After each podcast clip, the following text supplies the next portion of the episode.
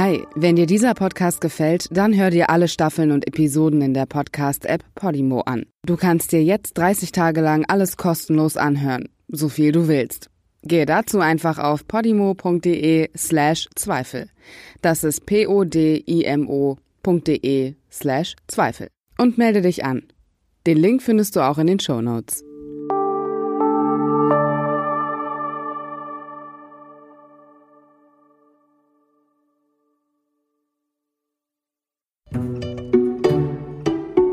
Zweifel für den Angeklagten. Herzlich willkommen zu einer neuen Ausgabe im Zweifel für den Angeklagten. Ich bin Amina Aziz und ich spreche mit Deutschlands bekanntester Gerichtsreporterin Gisela Friedrichsen über echte Kriminalfälle. In dieser Ausgabe sprechen wir über einen Fall, der ist ja, das kann ich gar nicht anders sagen, der ist ziemlich eklig. Wir sprechen über den sogenannten Kannibalen von Rothenburg. Als der Fall bekannt wurde, hat er verständlicherweise für ziemlich viel Aufsehen gesorgt. Nicht nur, weil dieser Fetisch so selten ist, sondern auch, weil der Täter äußerst brutal vorgegangen ist. Was aber auch diskutiert wurde, ist, ob das Opfer das alles nicht auch wollte. Da weiß Gisela Friedrichsen auf jeden Fall mehr. Aber zunächst einmal, Frau Friedrichsen, wie ist dieser Fall überhaupt ans Tageslicht gekommen? Der Fall des sogenannten Kannibalen von Rothenburg, Armin Maives, kam dadurch auf, dass ein Student im Internet auf Einträge von Maives aufmerksam wurde und die Polizei informierte. Die durchsuchte dann das Anwesen, einen mittelalterlichen Gutshof mit 30 Zimmern, also ein riesiges, verwahrlostes, unheimliches Gebäude in Rothenburg-Wüstefeld in der Nähe von Fulda und nahm daraufhin Maibes fest. Und dann stellte sich halt so im Laufe der Zeit heraus, was da tatsächlich geschehen war, nämlich, dass Maibes via Internet Kontakt aufgenommen hatte mit seinem späteren Opfer, einem leitenden Angestellten bei Siemens aus Berlin, dass er sich mit diesem Mann verabredet hatte in Kassel. Der fuhr dann auch nach Kassel und man traf sich dort am Bahnhof und fuhr dann mit dem Auto an den Tatort in eben in dieses die verwunschene oder unheimliche Gutshaus. Dieses Opfer, dieser Siemens-Techniker, passte im Grunde in seiner psychischen Gestörtheit exakt zu der Störung von Maives.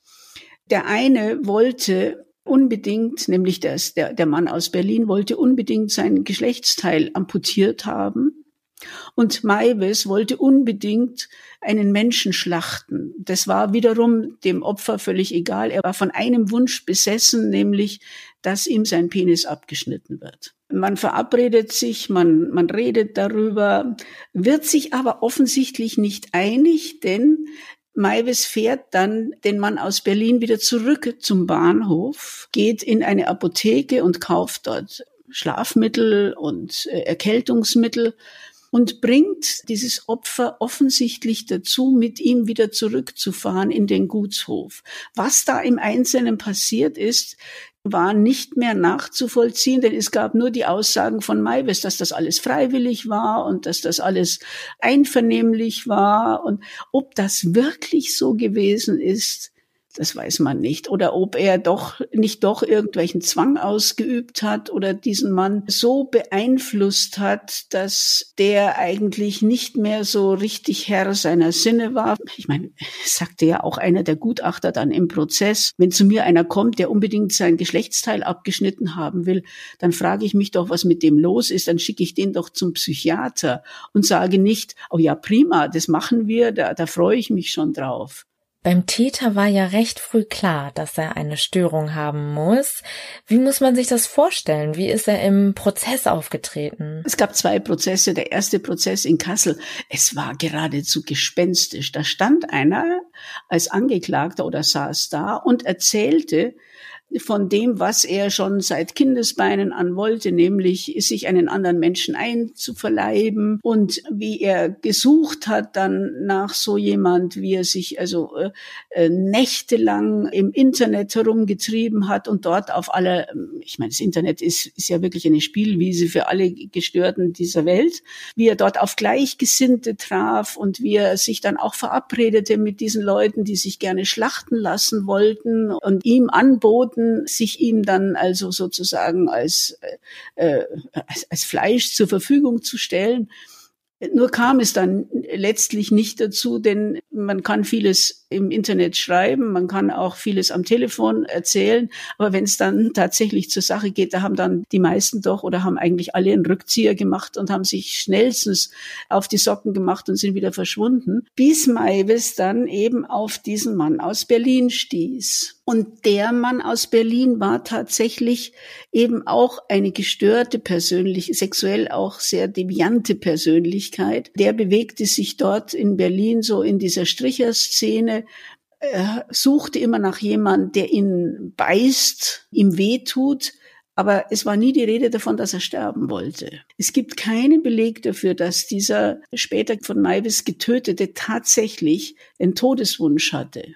Also auch diejenigen aus der Szene, die das Opfer kannten, haben nie so etwas von ihm gehört oder erlebt. Nein, also es sind mehrere junge Männer aufgetreten als Zeugen im Prozess. Die haben gesagt, ja, sie hätten Kontakt gehabt mit dem Berliner und sie hätten auch dessen Wünsche erfüllt, soweit es eben im Rahmen des Legalen war. Wenn es dann zu doll wurde, dann hätten sie also das abgebrochen und hätten sich geweigert, das zu vollziehen, was der Mann von ihnen wollte. Aber wie gesagt, es war nie die Rede davon, dass er sterben wollte. Er hat auch so in seinem beruflichen Umfeld und so nichts erkennen lassen. Ganz im Gegenteil. Man hatte den Eindruck, dass er noch Reisen machen wollte, dass er eigentlich so im Leben ganz normal äh, funktionierte. Nur er hatte eben diese diese heimlichen Wünsche, irgendwie verletzt zu werden oder, wie gesagt, sein, sein Geschlechtsteil loswerden zu wollen. Und Maives erklärte sich dazu sofort bereit und behauptete dann, dass es der größte Wunsch dieses Berliner Mannes gewesen sei, doch durch seine Hand zu sterben und also sein Geschlechtsteil erstmal abschneiden zu lassen und dann von ihm auch getötet zu werden. Und diesen Wunsch habe er eben genau erfüllt aus, schon aus Respekt vor der Würde dieses Mannes. Also das war schon das war schon heftig, was, was er da vor Gericht erzählt hat. Und zwar, er hat es so erzählt, als, als wenn er von, von einem Segeltörn erzählt oder von seinem letzten Urlaub oder von irgendeiner Bekanntschaft äh, mit einem interessanten Menschen. Äh, als wäre das das Normalste von der Welt, äh, das Fressen und Gefressen werden, wenn es denn nur nur beide wollen. Aber ob das tatsächlich so war, ob der wirklich, der, das Opfer wirklich sterben wollte, ja, das haben ihm die Richter haben das Herrn Malves abgenommen. Und ich muss sagen, wenn ich mich dran erinnere an diese Verhandlung, Malves hat eine Fähigkeit, die Menschen oder seine Zuhörer einzulullen. Er hat eine suggestive Art zu erzählen, so dass man irgendwann saß man da und guckte den Nachbarn an und fragte den, naja, vielleicht war es dann doch kein Mord, wenn die das beide so wollten. Ja, was ist dann eigentlich dabei? Nein, es ist natürlich etwas dabei, wenn ein seelisch kranker Mensch so etwas verlangt, dass ihm ein Teil seiner Geschlechts, also ein Geschlechtsteil amputiert werden soll. Das kann man nicht einfach so so beiläufig, na ja Gott, das wollte er halt, na ja, und dann mache ich das halt. Und den Eindruck hatte man dann halt irgendwann, dass es Maives nicht drauf ankam, dem anderen irgendeinen Wunsch zu erfüllen, sondern dass es um seine eigenen Wünsche ging. Nicht er wollte an das Fleisch dieses Menschen gelangen. Endlich hatte er einen in seinen Fängen, mit dem er das machen konnte, was er machen wollte. Dieser Mensch, der Täter, der später als Kannibale von Rothenburg bekannt wurde, wurde von seinem Umfeld ja eigentlich als ganz normaler Typ beschrieben. Naja, Er war Computertechniker und hat für so einen Bankenverbund gearbeitet. Also er musste nicht unter andere Leute gehen. Aussagen über ihn gab es von ein paar Nachbarn und so, die ihn zwar schon als Sonderling erlebten, aber der im Grunde nicht äh, nach außen hin nicht groß auffällig war. Nur wer dann dieses Anwesen betrat, und da wirklich einen Elektromüll in unvorstellbarer Menge fand und diese ganzen CDs mit seinen Chats und die Videos mit anderen Teilnehmern an solchen Kannibalenforen und so weiter, Belege für seine Fantasien, seine ganz absurden und bizarren Wünsche fand, der bekam dann schon einen anderen Eindruck von dem Mann. Nach außen hin hat er sich dargestellt. Ja, der kam, er kam so im Anzug und mit Krawatte und äh, ordentlich gekämmt und freundlich. Ich kann mich noch erinnern, hinter mir saßen junge Leute, da sagte der eine, oh, guck dir mal dessen Zähne an. Nicht, er hatte so ein, so ein sehr schönes Gebiss eigentlich und so, wenn er lächelte, sah man das und die Leute haben natürlich sofort Fantasien entwickelt, wie das wohl war, wie der da in das Fleisch gebissen hat oder so. Es ist schon, schon sehr, sehr ab, abartig und man hat zum Glück die Öffentlichkeit immer ausgeschlossen, wenn diese ganzen Videos angeschaut und angehört wurden. Und ich erinnere mich noch an eine Schöffin, die musste sich dann in psychologische Behandlung geben. Die war nachdem dann, wenn die Öffentlichkeit wieder zugelassen war und die Vorführung beendet war, die war ganz grün im Gesicht. Ja, die hat es kaum ausgehalten. Und auch die Polizeibeamten, die dieses ganze Material sichten mussten. Da hat der eine hat dann gesagt, wissen Sie, da, da, da hört das Denken auf, wenn man das wenn man, wenn man sieht, was da in dem Kopf von diesem Mann vor sich gegangen ist. Und umso erstaunlicher war dann, dass das Gericht Maives in dem ersten Verfahren nur wegen Totschlags zu einer Freiheitsstrafe von achteinhalb Jahren verurteilt hat und gesagt hat, er hat nicht aus Gründen der sexuellen Befriedigung getötet, sondern aus Neugier auf das Gefühl beim Schlachten und um an seinen Fetisch Männerfleisch zu gelangen. Ja, warum wollte er an diesen Fetisch Männerfleisch? Natürlich zur sexuellen Erregung und Befriedigung. Deshalb hat er es auch auf Video aufgenommen, damit er jederzeit sich wieder daran erfreuen konnte. Das haben die Richter einfach unter den Tisch fallen lassen, dass letztlich das alles ein Beleg war für eine schwerste sexuelle Störung dieses Mannes.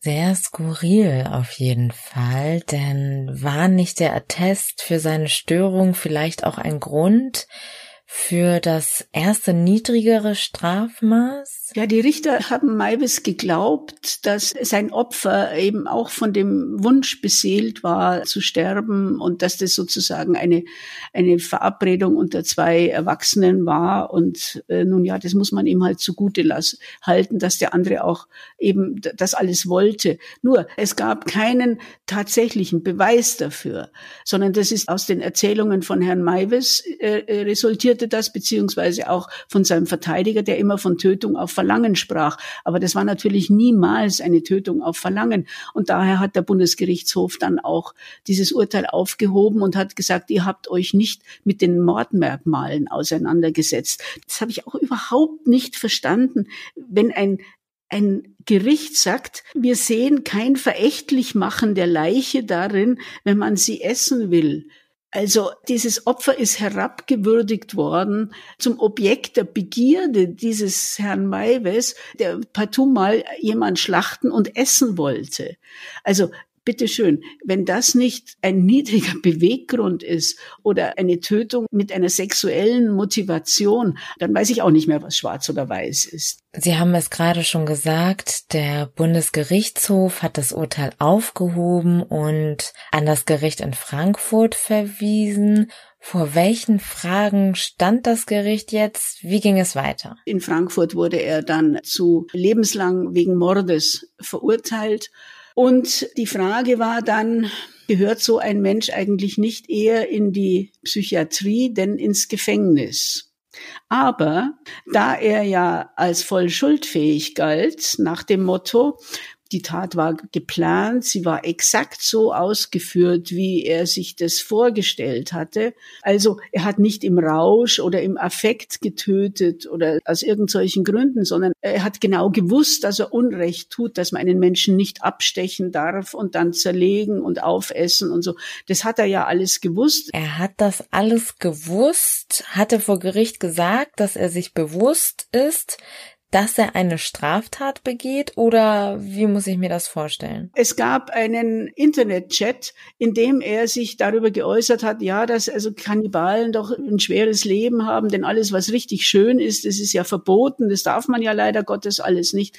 Also ihm war die Rechtswidrigkeit die, dieser ganzen Aktion, die er da veranstaltet hat, durchaus bewusst. Und daraus hat man dann die volle Schuldfähigkeit, Steuerungsfähigkeit und Einsichtsfähigkeit abgeleitet. Und damit war er kein Fall für die Psychiatrie, sondern damit musste er ins Gefängnis. Gut, nach 15 Jahren bei lebenslang kann zum ersten Mal überprüft werden, ob eine Entlassung in die Freiheit möglich ist, ob der Mensch noch gefährlich ist.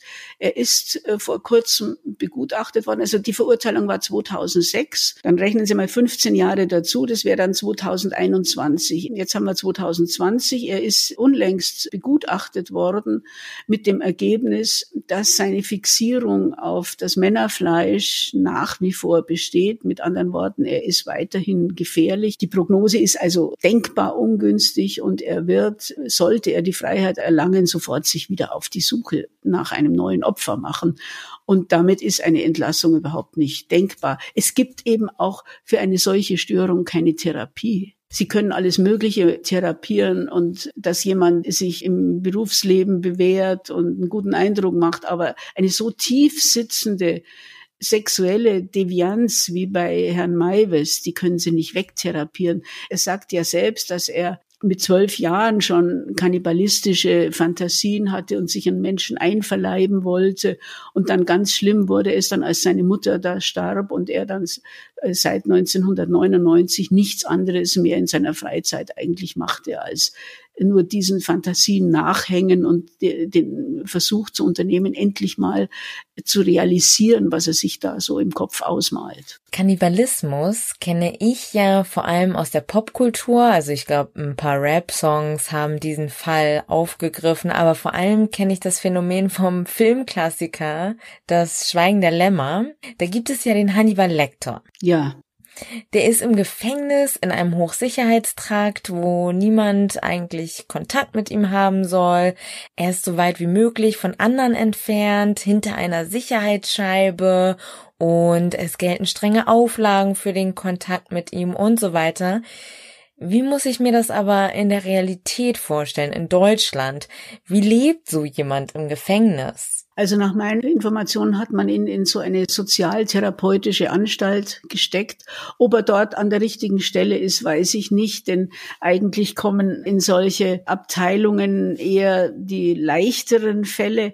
Das Problem bei Malves, glaube ich, ist, dass er eben nach außen eine ganz andere Darstellung liefert. Er ist charmant, er wirkt vergleichsweise normal. Wenn man das alles nicht weiß, was er getan hat und was er in seinen Fantasien da mit sich rumträgt, dann käme man nie auf die Idee, dass das ein so hochgefährlicher Mensch ist.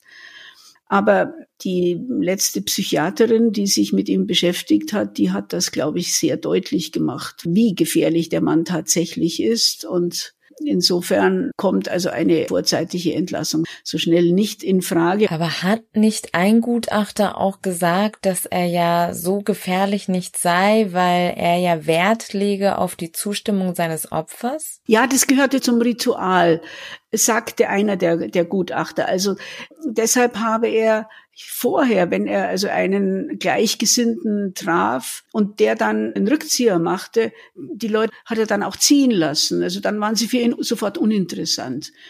Das kann sein, dass das zu seinem Ritual gehört, dass er, dass der irgendwie zustimmt. Aber die Frage ist, wie erlangt Maivis die Zustimmung von seinem Opfer? Hat er den vorher so unter Drogen gesetzt oder unter Medikamente gesetzt oder hat er den so, ja, vielleicht auch durch Drohung oder wie auch immer? Wir wissen es ja nicht. Er, er erzählt ja darüber nichts. Wie hat er das geschafft, dass der möglicherweise den, ihm den Eindruck vermittelte, na gut, dann mach mit mir, was du willst. Denn Sie müssen sich einmal eines vorstellen. Also zu der Amputation des Geschlechtsteils kam es ja.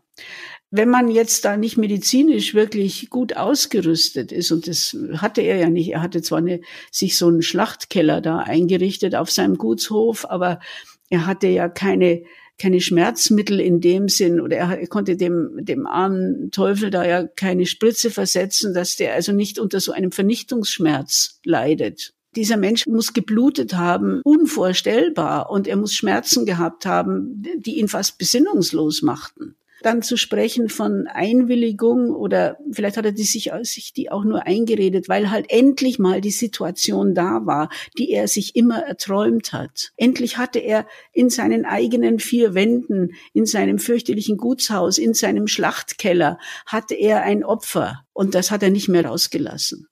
Ich muss zugeben, dass ich mich bei diesem Fall bei einem populistischen Gedanken erwischt habe. Und zwar, niemand muss wie Hannibal Lecter verwahrt werden, aber irgendwie habe ich mich gefragt, ob das Strafmaß angemessen ist für jemanden, der so etwas getan hat oder ob es selbstverständlich angemessen ist, denn es geht ja darum, dass er seiner Lust nach Menschenfleisch nicht mehr nachgehen kann. Wer im Gefängnis ist, darf immer die Hoffnung haben, dass er irgendwann dann doch mal entlassen wird. Das Bundesverfassungsgericht sagt, jeder muss die Chance haben, selbst der zu lebenslang Verurteilte auch wieder die Freiheit zu erlangen, wenn er nicht mehr gefährlich ist.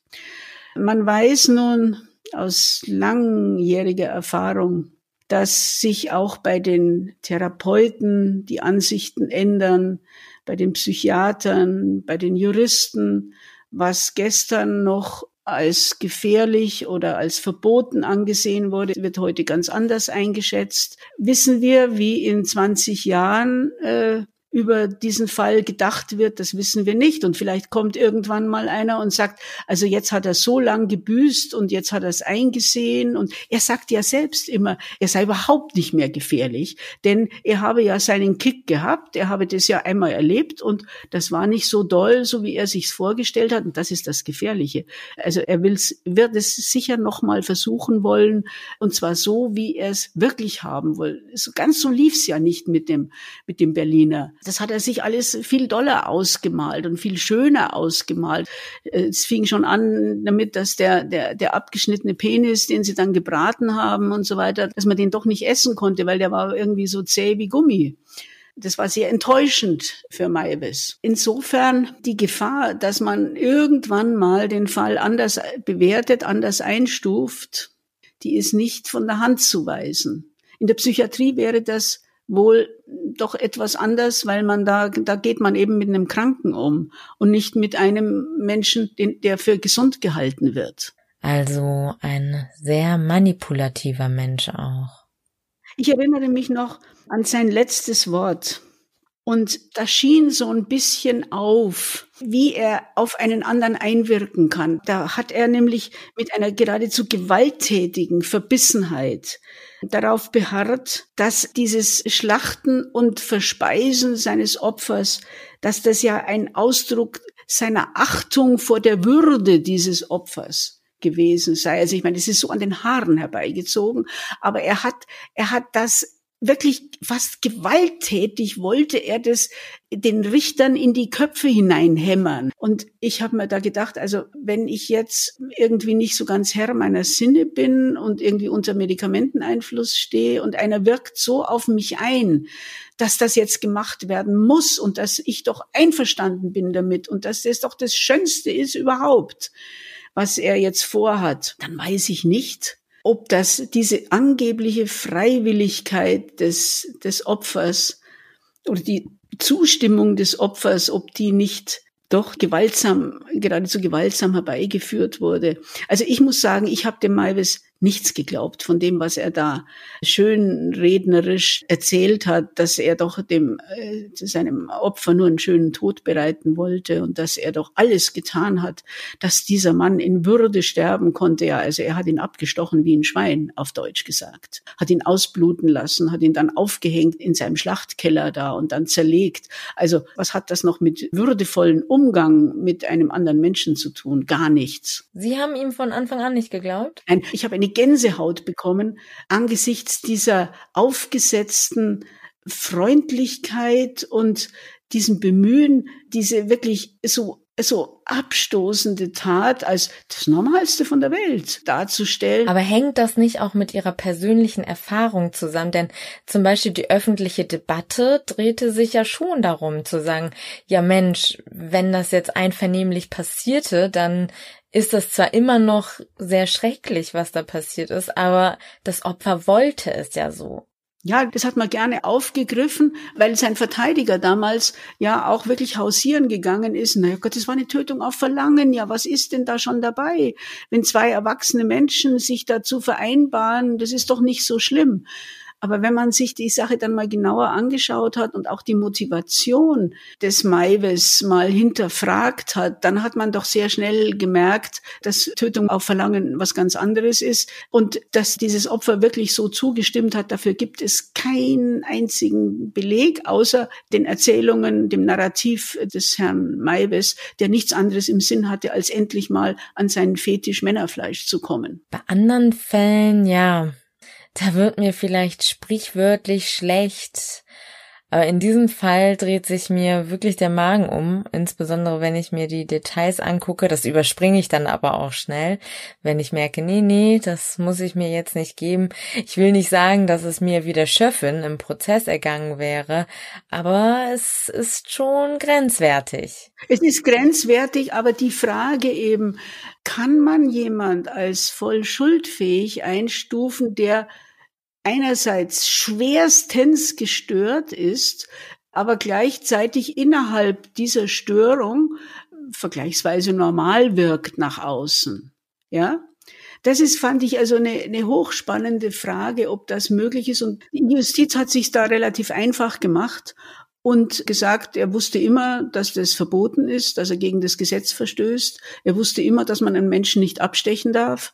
Und damit hat er einen Mord begangen, nämlich aus sexuellen Motiven, aus niedrigen Beweggründen. Und damit war die Sache klar. Damit hatte man den Fall vom Tisch. Ja, und wie wir gehört haben, war der Fall dann doch nicht so leicht vom Tisch zu bekommen. In der kommenden Ausgabe sprechen wir über den Fall einer Frau, die in den Medien als Horrormutter bezeichnet wurde, warum das nicht ganz richtig ist, obwohl sie über Jahre hinweg tote Babykörper in Blumenkübeln auf dem Balkon versteckte, das erklärt uns Gisela Friedrichsen in der kommenden Ausgabe im Zweifel für den Angeklagten. Wir freuen uns auf euch. Hi, wenn dir dieser Podcast gefällt, dann hör dir alle Staffeln und Episoden in der Podcast-App Podimo an. Du kannst dir jetzt 30 Tage lang alles kostenlos anhören, so viel du willst. Gehe dazu einfach auf podimo.de slash Zweifel. Das ist p-o-d-i-m-o.de slash Zweifel. Und melde dich an. Den Link findest du auch in den Show Notes.